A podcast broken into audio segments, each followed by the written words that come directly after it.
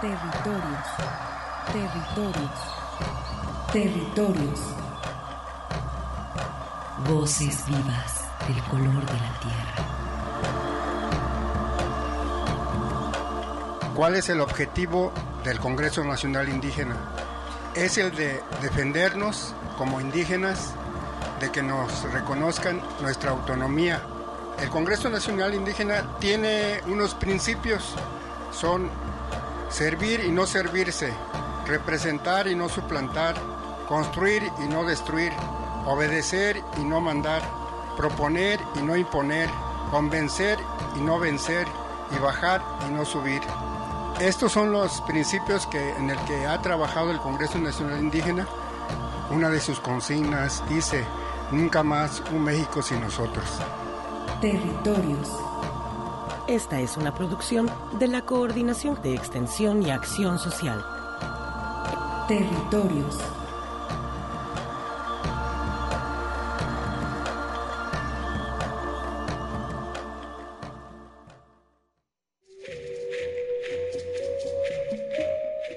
El premio Tenamaxtle es un galardón que otorga el Centro Universitario del Norte a investigadores, académicos destacados por su trayectoria y aportaciones en el campo de la antropología y la antropología social en el occidente del país. En esta ocasión, el investigador Paul Liefman, quien ha realizado trabajos directamente con la cultura wixárika en los últimos años, ha sido galardonado con la presea Tenamaxtle. A continuación, las palabras del rector Uriel Nuño Gutiérrez, quien presenta al ganador del premio Tenamaxtle en esta decimosexta edición del Encuentro de Especialistas Norte de Jalisco y Sur de Zacatecas. Y bueno, se trata del doctor Paul Liefman, quien es licenciado y maestro en antropología por la Universidad de Michigan, doctor en antropología por la Universidad de Chicago y profesor investigador adscrito al Colegio de Michoacán. Un eje rector de su investigación ha sido la perspectiva histórica sobre campesinos y la producción de cultura en México. En los últimos años, su proyecto Dimensiones Museológicas de la Territorialidad Huichola ha hecho énfasis en la deconstrucción de los discursos ideológicos empleados en los museos por medio de un rastreo de las alianzas políticas y trayectorias institucionales de los principales actores involucrados en la elaboración de los proyectos museográficos. Su actual proyecto de investigación refiere a las estrategias discursivas de los birraritari en contra de proyectos mineros y agroindustriales en su territorio. Consideramos que reconocer al doctor Paul Liefman con este galardón Tenamaxtle y sumarlo pues ya a un grupo de notables investigadores e investigadoras sobre la región es un reconocimiento también a todo su trabajo sobre la cultura y la identidad birrárica.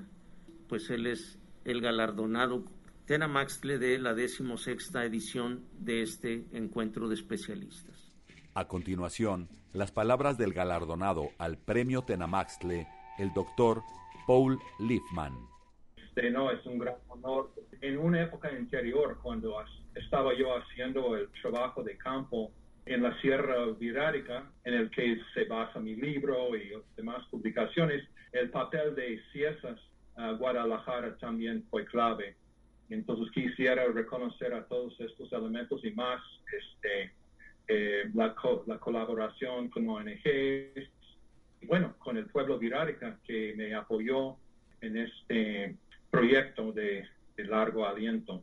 Quisiera también hacer un comentario breve sobre la importancia del tema que señaló el doctor Miguel Ángel ahorita, eh, del conflicto como articulador de las relaciones regionales. Este, mi, mi trabajo es una, un reflejo directo de la relevancia de ese tema. Y, y bueno, este, tenemos que considerar también quién era don Francisco Tenamasley, ¿no? Que era una figura híbrida, eh, culturalmente híbrida de defensa territorial que dejó que asentó una pauta para formas posteriores hasta nuestra fecha de líderes como Pedro de Aro, grandes líderes políticos y espirituales del pueblo virárica.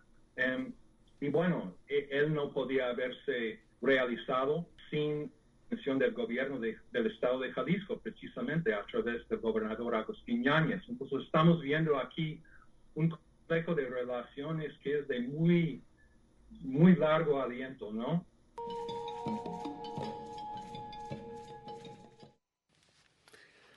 Y después de haber escuchado los motivos para la entrega del premio Tena Maxle dentro del encuentro de especialistas de la región norte de Jalisco y sur de Zacatecas, les recordamos que la convocatoria se encuentra abierta para inscribir ponencias en la dirección electrónica www.cunorte.udg.mx y pues el galardonado este año, el doctor Paul Liefman, un estudioso de la Sierra Birrárica, actualmente allá en el Colegio de Michoacán. Le mandamos un saludo y pues esperemos que eh, próximamente del 26 al 29 que se realice este encuentro, eh, podamos tener eh, una entrevista más al respecto para que nos siga contando, pues como estábamos viendo, este estudio que también tiene del mismo Tena Maxle. Y pues soy Arturo Espinosa y como siempre es un honor para mí estar ante estos micrófonos tendiendo puentes con las comunidades indígenas. Eh, muchísimas gracias Arturo, muy buenas tardes a todos los radioescuchas que nos acompañan esta tarde, sean todos bienvenidos a estos territorios de sentido social, sentimiento internacional. Y como siempre mandamos un saludo a la unidad de apoyo a las, de las comunidades indígenas, UASI, así como a la coordinación de extensión y acción social, a todos los compañeros que laboran en esta red de Radio Universidad de Guadalajara que se mantiene tendiendo puentes con las comunidades originarias de Jalisco, México y el mundo.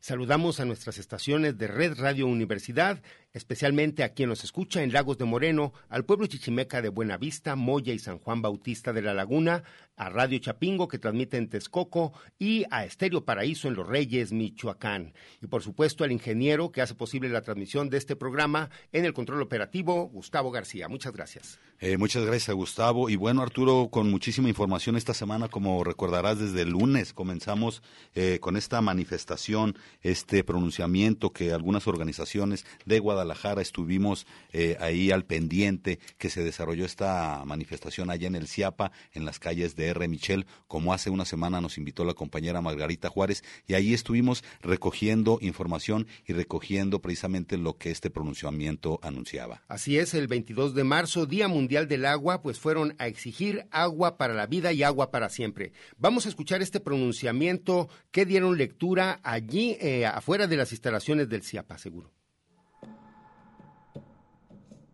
En el Día Mundial del Agua, pronunciamiento aguas con el CIAPA, exigimos una nueva ley de aguas ya. Este año las Naciones Unidas han propuesto que el tema del Día Mundial del Agua 2021 sea el valor del agua. Y la pregunta guía es, ¿qué significa el agua para ti? Hoy en Jalisco esta pregunta la lanzamos al gobernador Enrique Alfaro Ramírez, al director del Sistema Intermunicipal de Agua Potable y Alcantarillado del CIAPA, Carlos Torres, al secretario de Gestión Integral del Agua, Jorge Gastón, y al director de la Comisión Estatal del Agua, la CEA, Carlos Aguirre. Su respuesta es negocio, infraestructura, poder, control, imposición, valor económico, simple mercancía y desprecio a los saberes de la gente y a la participación local. Esta visión del agua que promueve nuestras autoridades se materializa en la situación de colapso en la que se encuentra el CIAPA y que vulnera el derecho al agua y al saneamiento de quienes vivimos en el área metropolitana de Guadalajara. Así como es ineficaz el modelo de gestión del agua impulsada por el gobierno de Jalisco, que ha tocado fondo y nos muestra sus límites y riesgos a la salud ambiental, la salud humana, la vida, los ecosistemas y a las personas. El relator especial sobre el derecho humano al agua y al saneamiento de la ONU, Pedro Arrojo, hace un llamado a los gobiernos del mundo a revisar y rectificar sus políticas hídricas y el cumplimiento del derecho humano al agua y al saneamiento bajo estos principios. El agua para la vida, esa debe de estar en primer lugar y el relator de la ONU dice que el agua para la vida se refiere a los usos y a las funciones del agua que son necesarios para sustentar la vida en general y en particular la salud, la dignidad de las personas, tanto individual como colectiva. Este uso del agua es el uso que está exigiendo los colonos, la gente que hoy se está, se está manifestando. El relator dice que el agua para la vida no se puede justificar que nadie en el mundo tenga dificultades para disfrutar estos derechos bajo el argumento de la escasez. El segundo nivel de prioridad sería el agua de interés público. Se refiere a los usos, servicios y actividades de interés general para el conjunto de la sociedad. En tercer prioridad, se le debe dar agua para la economía. Se refiere al agua usada en actividades productivas que generan beneficios e ingresos para quienes la realizan. Desgraciadamente, el poder económico, dice el relator, a menudo con la complejidad del poder político, acaba obteniendo prioridad e incluso subvenciones públicas para este tipo de usos, poniendo en riesgo la salud pública, minando la sostenibilidad de los ecosistemas y sacrificando a los derechos humanos. Y el último nivel de prioridad, y que es el concepto más importante que hoy en este Día Mundial del Agua queremos relevar, es lo que el relator está llamando el agua delito. Se refiere a uso en actividades ilegítimas que generan impactos inaceptables por extracciones abusivas, avertidos de sustancias peligrosas que ponen en peligro la salud pública y la sostenibilidad de los ecosistemas, afectando gravemente la potabilidad, disponibilidad y accesibilidad del agua y por tanto a los derechos humanos al agua potable y al saneamiento. Y lo primero que estamos exigiendo al CIAPA es que el organismo intermunicipal sea auditado, la segunda cosa que estamos solicitando es que este organismo se mantenga como un organismo público, que no vaya a ser privatizado. Y también estamos exhortando al gobierno del Estado a solucionar en el corto plazo el acceso al agua de manera equitativa, sustentable y a toda la población. Lo más importante, y por eso estamos acá, es que exigimos ser incluidos y construir conjuntamente las políticas del agua en Jalisco. Y bien, regresamos aquí a Cabina Arturo después de haber escuchado este pronunciamiento que está cargado de realidades, realidades eh, que van más allá de, de lo que viene a ser el espacio territorial de mismo México, sino hay eh, eh, también pronunciamientos a nivel internacional que también declaran cómo debe ser tratado el agua, cómo debe ser tratada la ciudadanía en relación con el agua, con el líquido vital, para que a nadie nos falte. Y bueno, como sabemos, en las últimas semanas, en los últimos días, Guadalajara está pasando por un problema eh, pues importante de agua, ya que hay muchos intereses alrededor del vital líquido y parece ser que también la cosa se mueve a nivel político, ya que eh, quieren presionar a la ciudadanía para justificar los trabajos de la presa eh, de allá del Zapotillo, entre otros trabajos.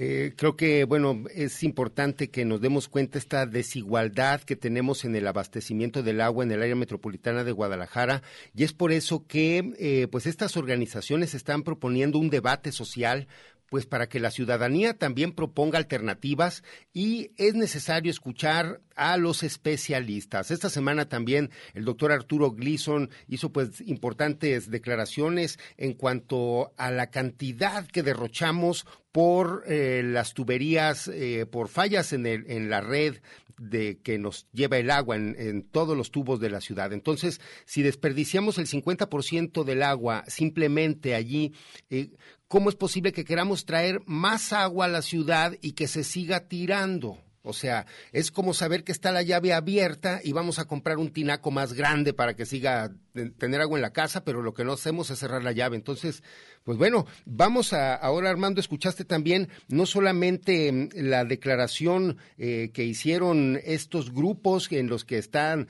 eh, el comité Sabemos de Macapulina, Cacico y Palmarejo, están la Unión de Pueblos eh, que están también afectados por el agua del río Santiago y también los trabajadores del CIAPA hicieron llegar un documento. Eh, vamos a escucharlo en lo que establecemos un enlace con el, el padre Gabriel Espinosa. A continuación, escucharemos la lectura del comunicado que los trabajadores del CIAPA hicieron llegar a esta manifestación. Guadalajara, Jalisco, 21 de marzo de 2021.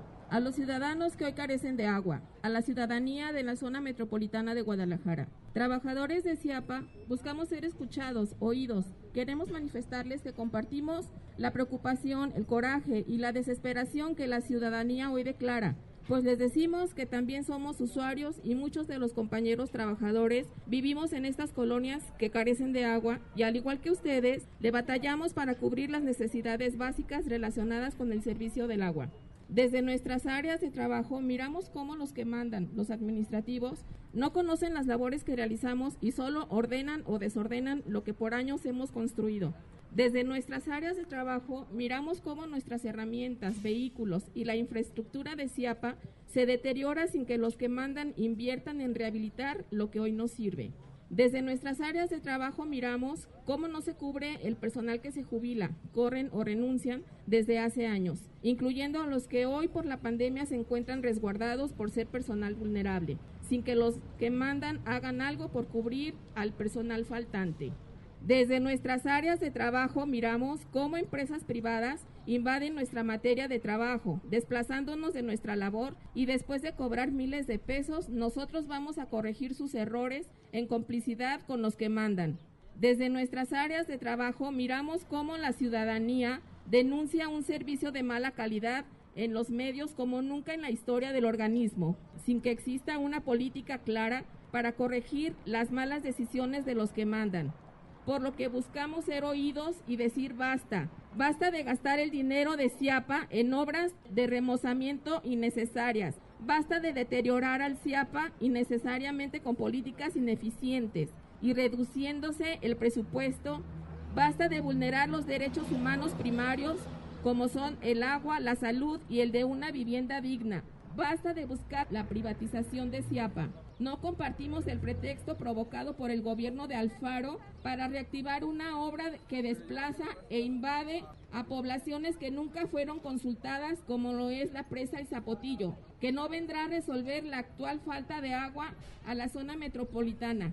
Por lo anterior les decimos, los trabajadores no somos responsables de las malas decisiones de los que mandan. Los trabajadores, muchos de nosotros, también carecemos del servicio. Los trabajadores no somos sus enemigos y compartimos su sentir y sus demandas por lo que les decimos. Estamos con ustedes en esta lucha y porque CIAPA no deje de ser un servicio público supervisado, auditado y controlado por sus verdaderos dueños, el pueblo de la zona metropolitana de Guadalajara. Gracias por escucharnos y entendernos atentamente los trabajadores del CIAPA.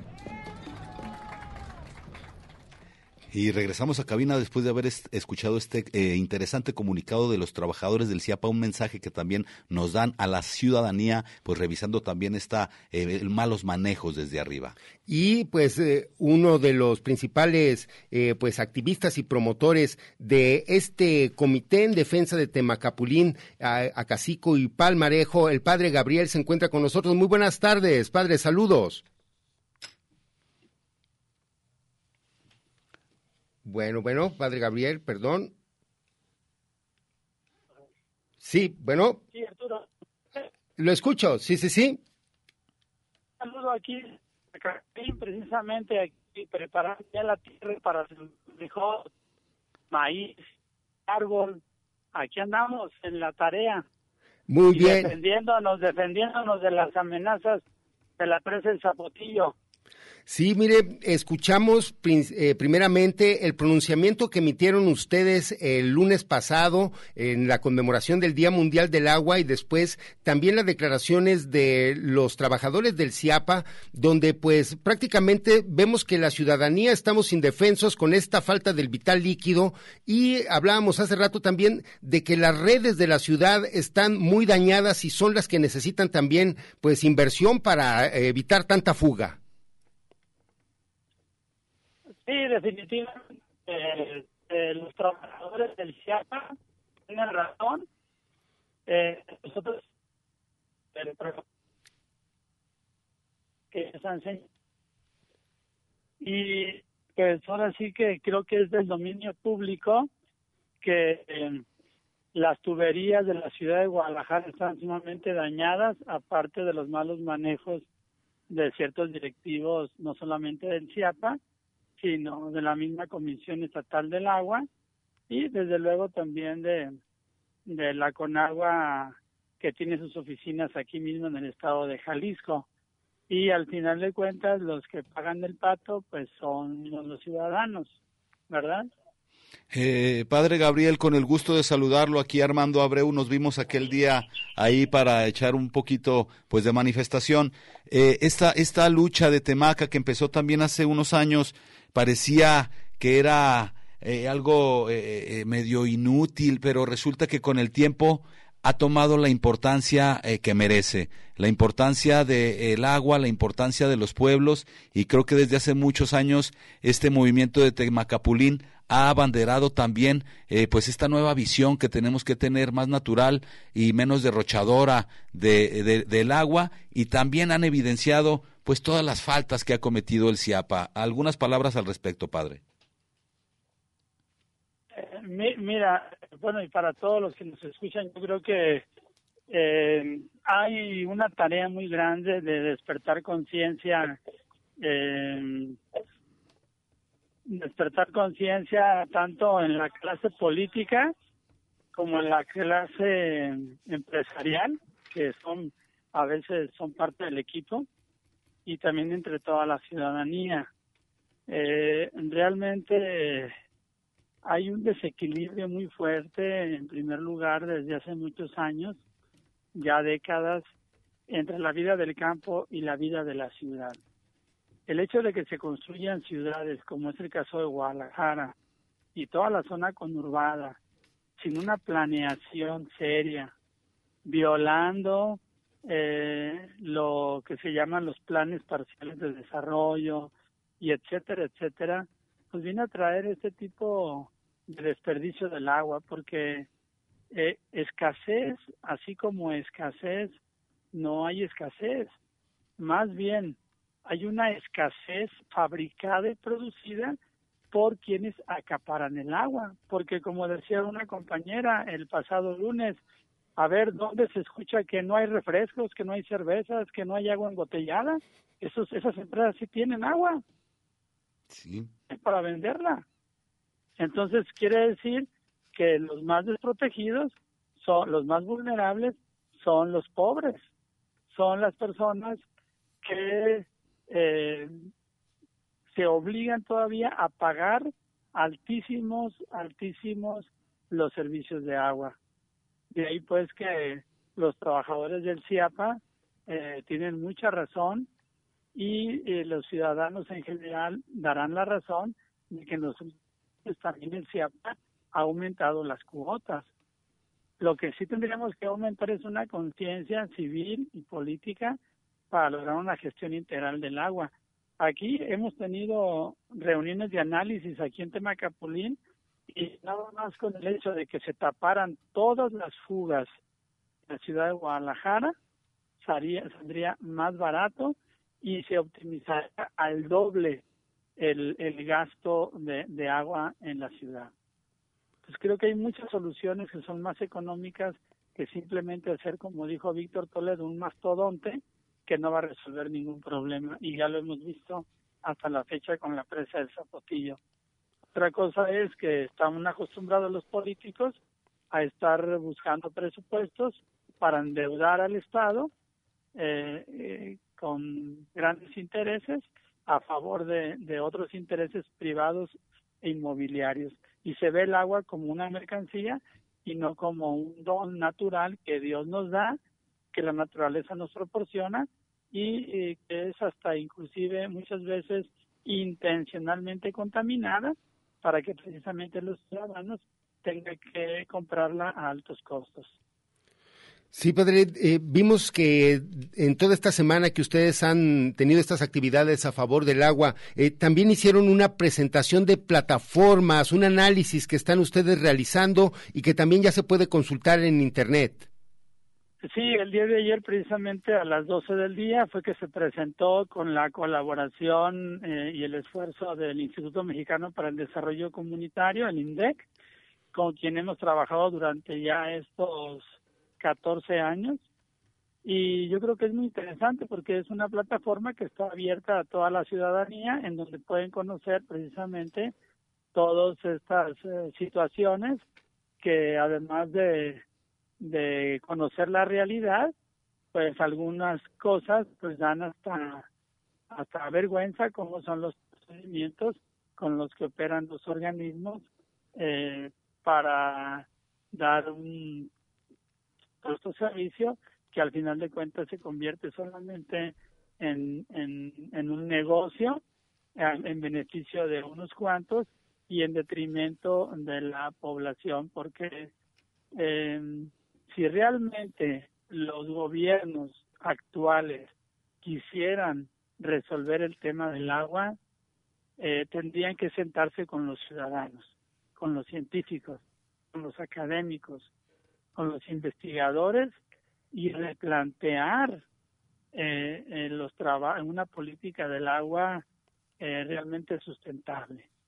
Si estamos queriendo parchar, parchar y parchar y, y provocar emergencias en el tema de agua, ningún, o sea, ni el océano nos ajustaría.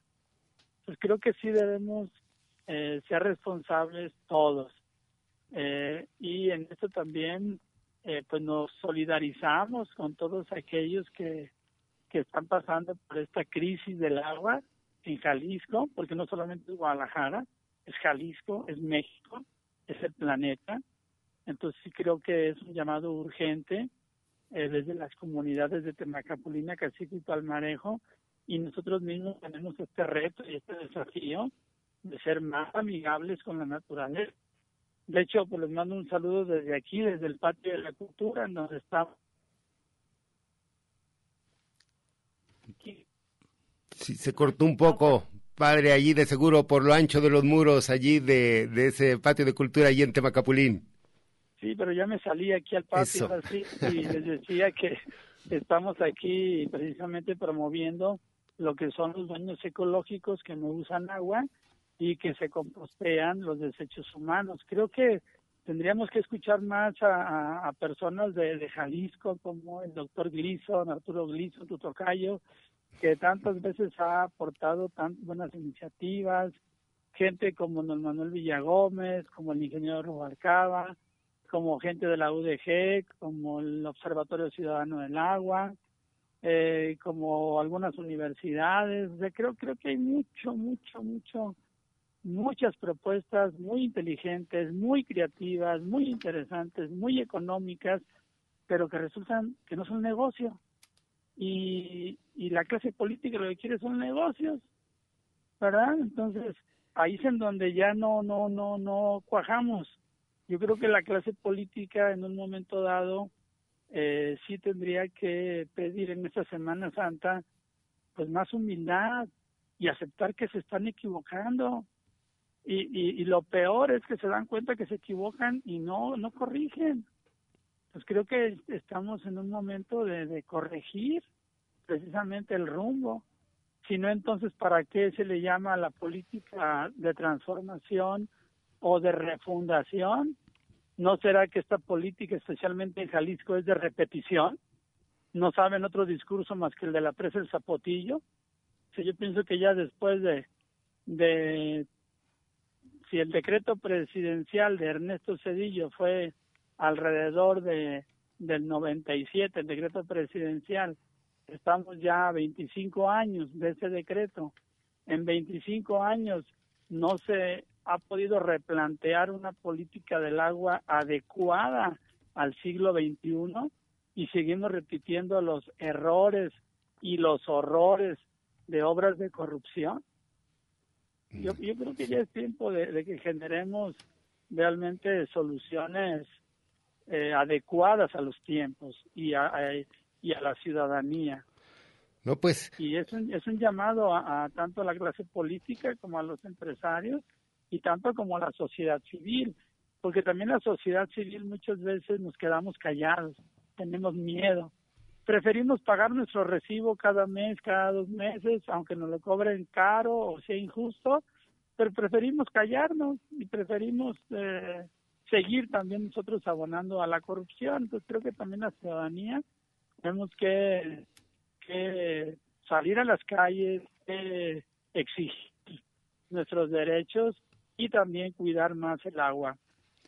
Pues excelentes palabras, eh, Padre Gabriel. La verdad es que este tema da para mucho más y en estos tiempos también, eh, también electorales, pues hay que eh, avisarles a los que se andan postulando cómo está la situación y bueno, esta es la fuerza también de la ciudadanía.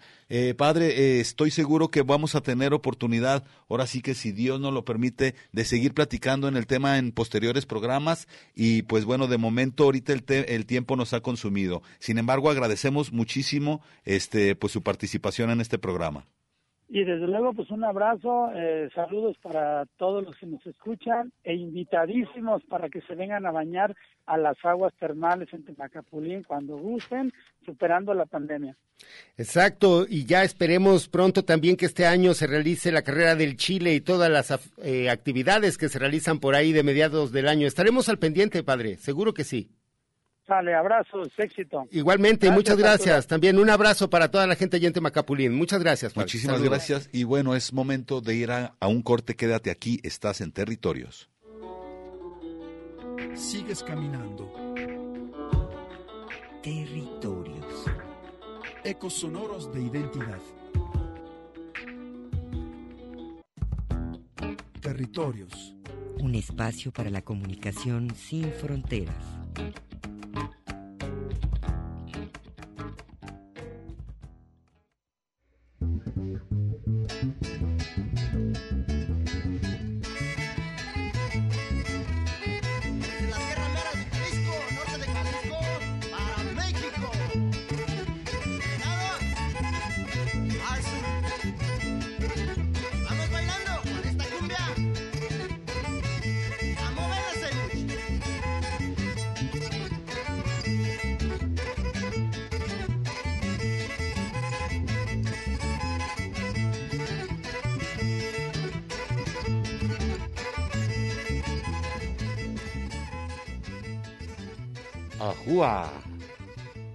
Escuchando al venado azul eh, con esta pieza, la cumbia del conejito, muy conocida. Le mandamos un saludo a toda la gente allí en la sierra. Y pues esta semana tuvimos información también al respecto que se generó desde el fin de semana pasado. Exactamente el 19 de marzo eh, emitió la Comisión Estatal de Derechos Humanos un pronunciamiento en su boletín 2121, donde pues hacen conocimiento de incidentes de seguridad que la comunidad de San Andrés Cuamiata, Tateiquie, en el municipio de Mezquitic, ha estado padeciendo debido a enfrentamientos entre grupos delictivos en los límites territoriales. Recordemos que eh, la comunidad de San Andrés Cuamiata se encuentra entre los límites de Jalisco, Zacatecas y Durango, así que pues nos podemos dar cuenta de la dificultad que se tiene para eh, pues la seguridad y no solo eso, sino que con esta cuestión los médicos tuvieron que salir y desgraciadamente pues no había atención médica. Vamos a escuchar esta entrevista que le realizamos al tercer visitador de la Comisión Estatal, el doctor Aldo Reynoso, a quien agradecemos su disponibilidad. Me encuentro con el tercer visitador, el doctor Aldo Reynoso, de la Comisión Estatal de Derechos Humanos Jalisco, quien emitió este pronunciamiento la semana pasada en relación a la falta de prestación de servicios de salud y seguridad en la región birrárica, allá en la comunidad de San Andrés, Coamiata, en Tateique. Muy buenas tardes, doctor. Saludos. ¿Qué tal? Muy buenas tardes. Saludos a todas y a todos. Eh, pues debido a casos de violencia que desgraciadamente eh, se están padeciendo allá en la sierra.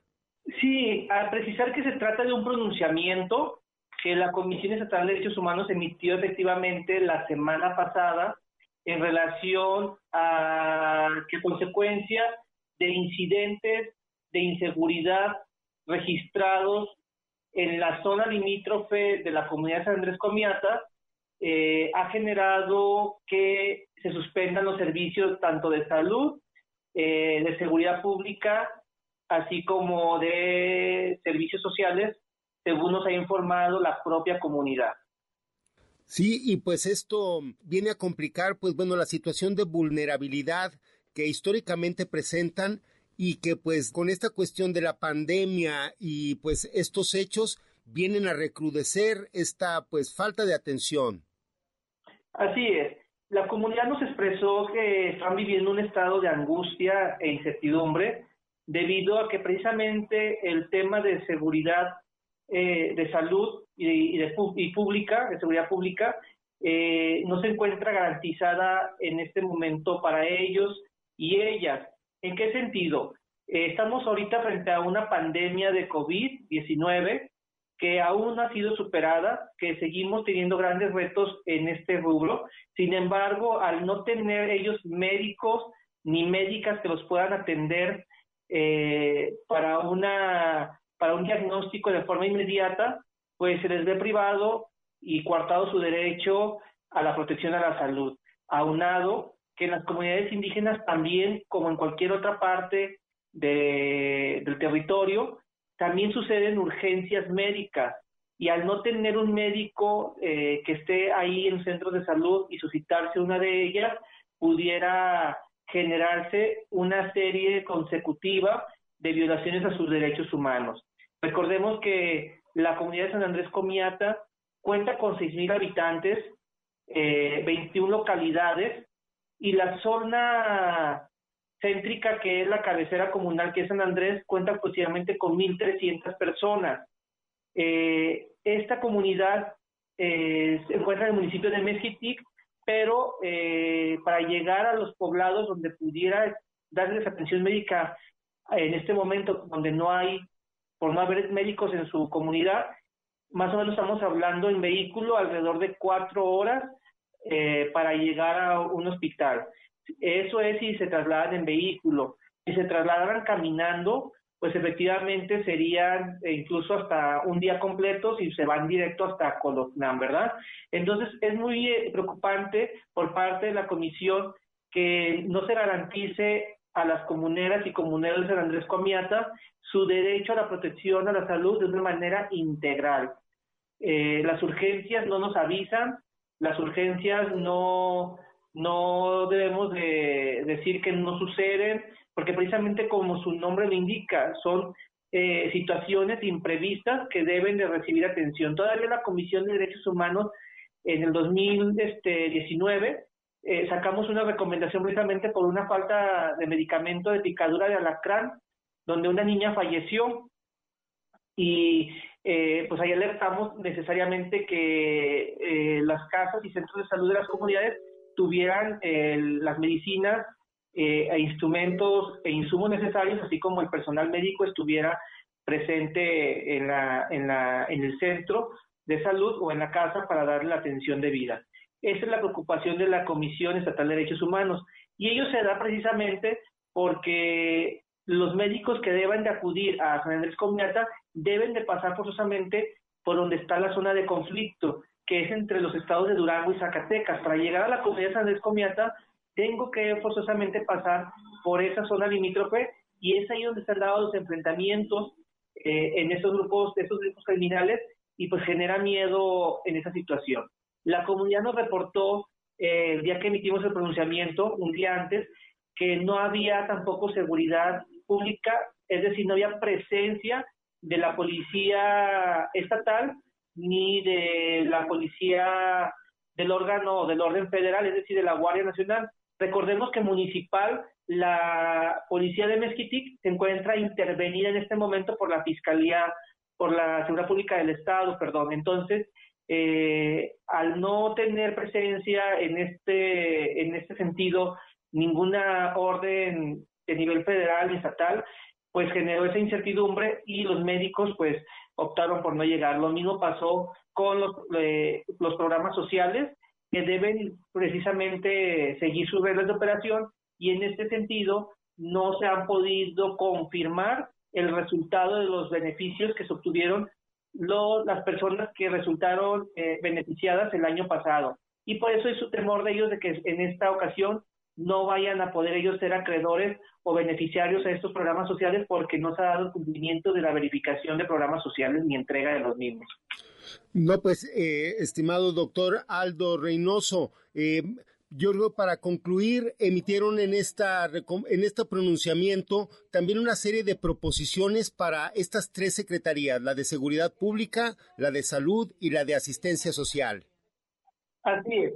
Eh, principalmente estamos instando a todas las secretarías del Estado involucradas y autoridades que una, coordinación. Este es un trabajo que debe, de realizarse de manera coordinada.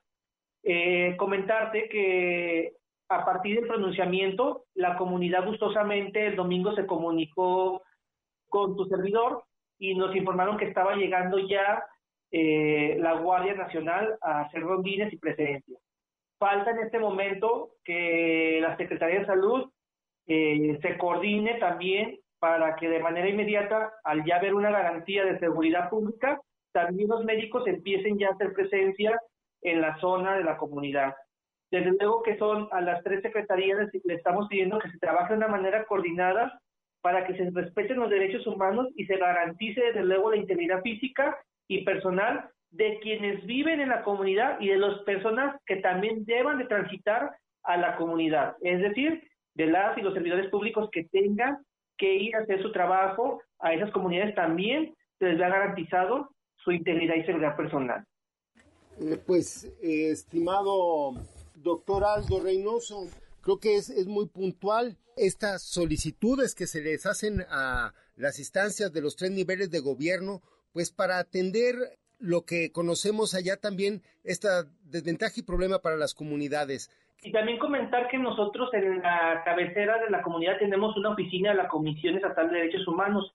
Tenemos personal, eh, obviamente en lengua wixárika, abogados que son de la comunidad y que precisamente con ellos estamos eh, eh, tejiendo el puente entre la comunidad, la comisión y, ver y revisando la, verificando la presencia de las instituciones. Seguiremos muy al pendiente y agradecemos a la Comisión Estatal de Derechos Humanos pues por emitir estos pronunciamientos para visibilizar los problemas que en este momento son tan necesarios y atender eh, principalmente la necesidad de atención de estos problemas en las comunidades allá en la sierra, tanto en el norte como en el sur de Jalisco. Les agradecemos mucho, doctor Aldo Reynoso, y también un saludo para el titular, el doctor Barrón. Claro que sí, con mucho gusto. Estamos para servir. y muchas gracias también al área de comunicación por facilitarnos esta entrevista. Gracias.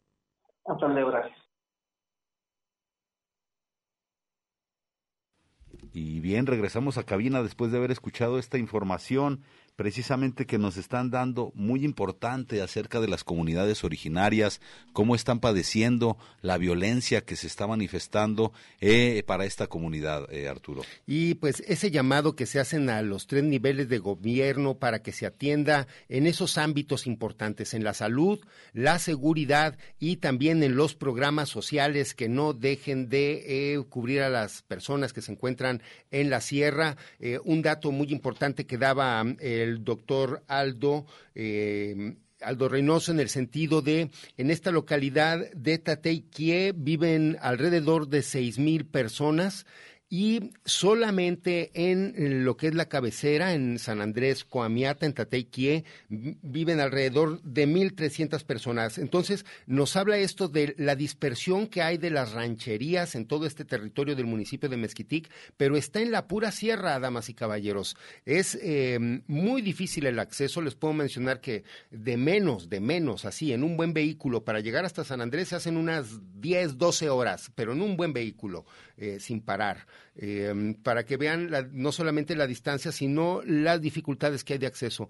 Y pues ese es el llamado que se hace en este momento a las instancias gubernamentales para que pues no dejen de atender a la ciudadanía que se encuentra en la sierra. Pues sí, no podemos negar el abandono de, eh, histórico que se tiene hacia las comunidades y en este momento pues no es la excepción. Ahí hace falta también desde autoridades eh, civiles, eh, judiciales también y por supuesto de salud para que tiendan una mano y se vean las comunidades un poco mejor atendidas. Y bueno, este llamado lo hemos hecho constantemente a través de este programa para que también las autoridades vayan a poner sus ojos en estas problemáticas que están ocurriendo allá en la Sierra Norte de Jalisco.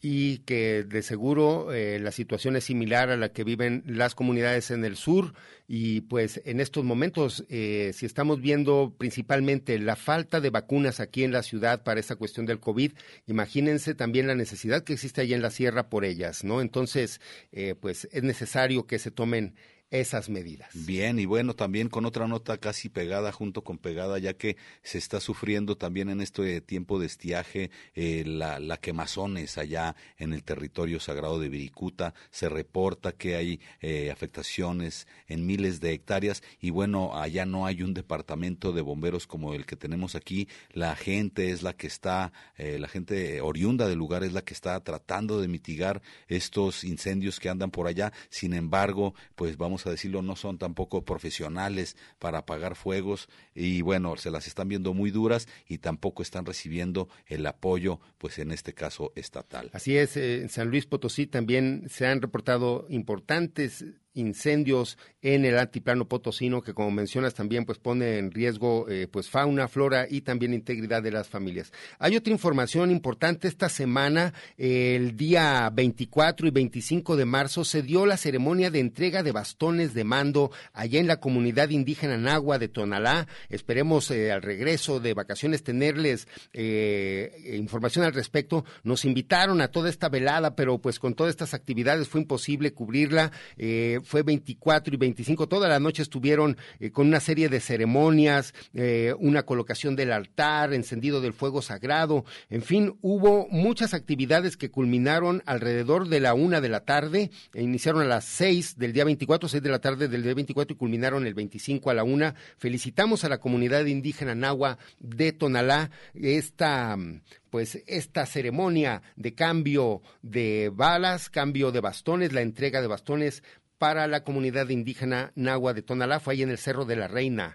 Luego les tendremos información. Pues la verdad que hay que ir también para allá, dar la vuelta al, Cerrito de la Reina, este, a visitar a los amigos que por allá arduamente han estado defendiendo lo que es el territorio tonalteca de este eh, mal proyecto y de otros proyectos que han querido atacar por ahí la zona territorial. Y bueno, la comunidad eh, indígena y no indígena de Tonalá se ha mantenido pues con el puño en alto y bien firmes, eh, sosteniendo sus verdades para que no les metan más industria y más capitalismo nefasto ahí pues en su territorio. Y por último, tenemos una nota que se generó el día de, ayer. El 26 de marzo se instaló el primer comité de seguimiento a la Declaración de Principios para la Diversidad Cultural y Lingüística en Medios de Comunicación.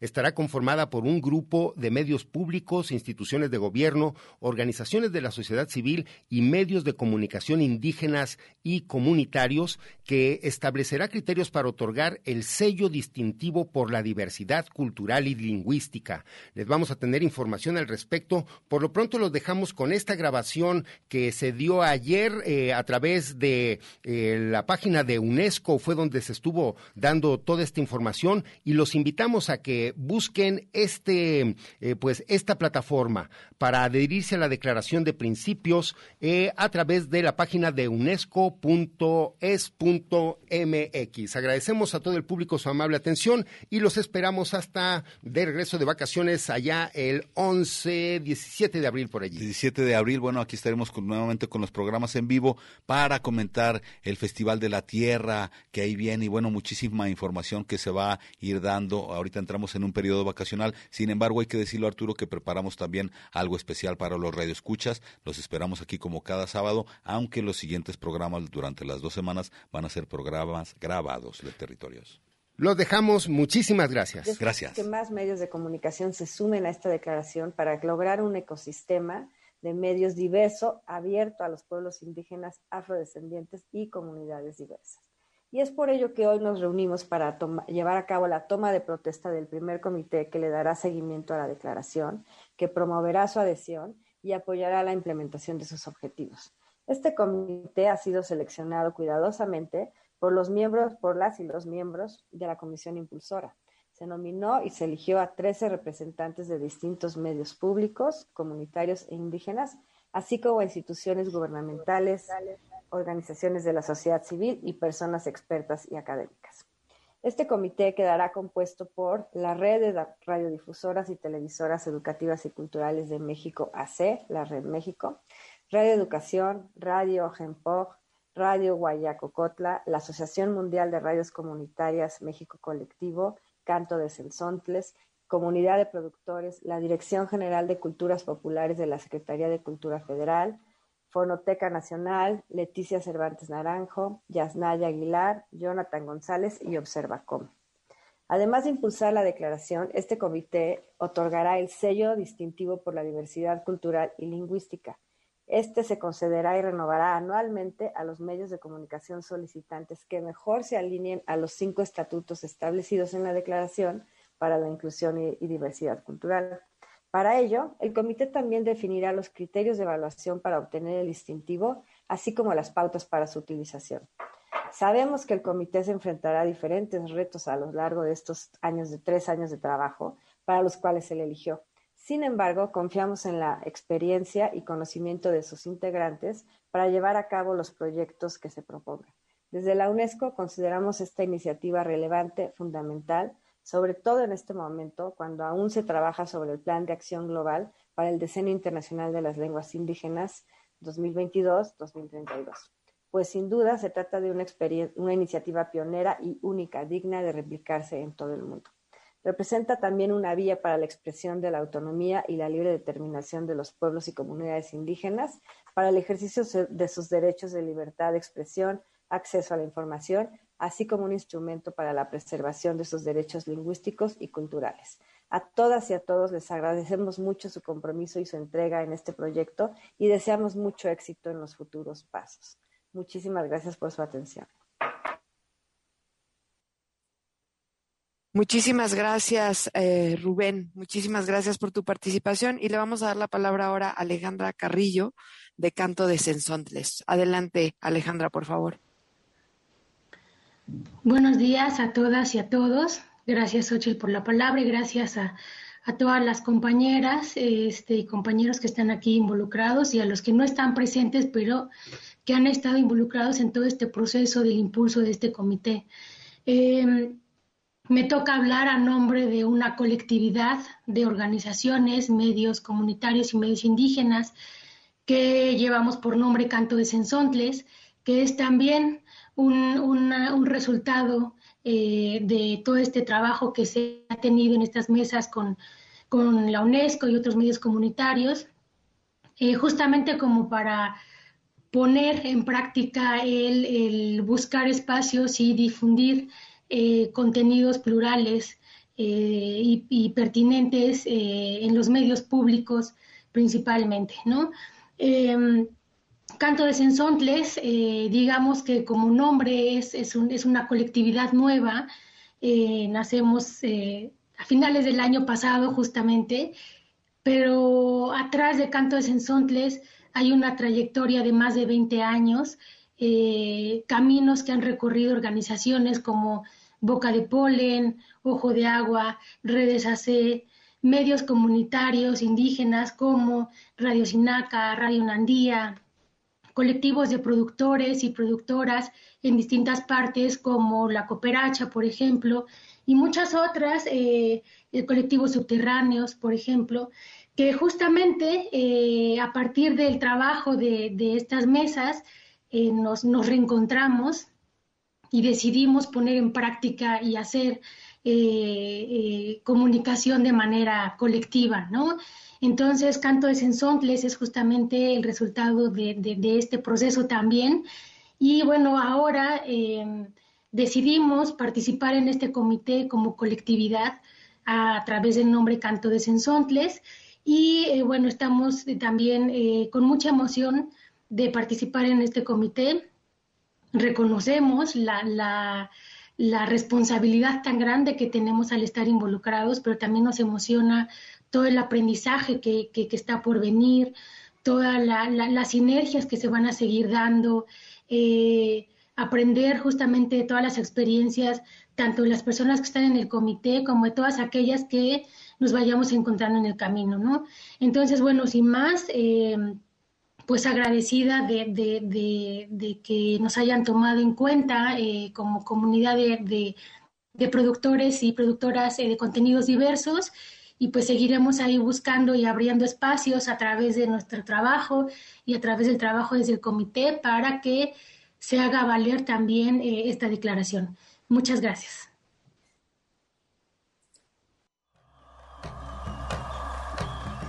Territorios. Territorios. Territorios. Voces vivas del color de la tierra. El Congreso Nacional Indígena tiene unos principios. Son servir y no servirse, representar y no suplantar, construir y no destruir, obedecer y no mandar, proponer y no imponer, convencer y no vencer, y bajar y no subir. Una de sus consignas dice, nunca más un México sin nosotros. Los esperamos nuevamente el próximo sábado a las 12 del día.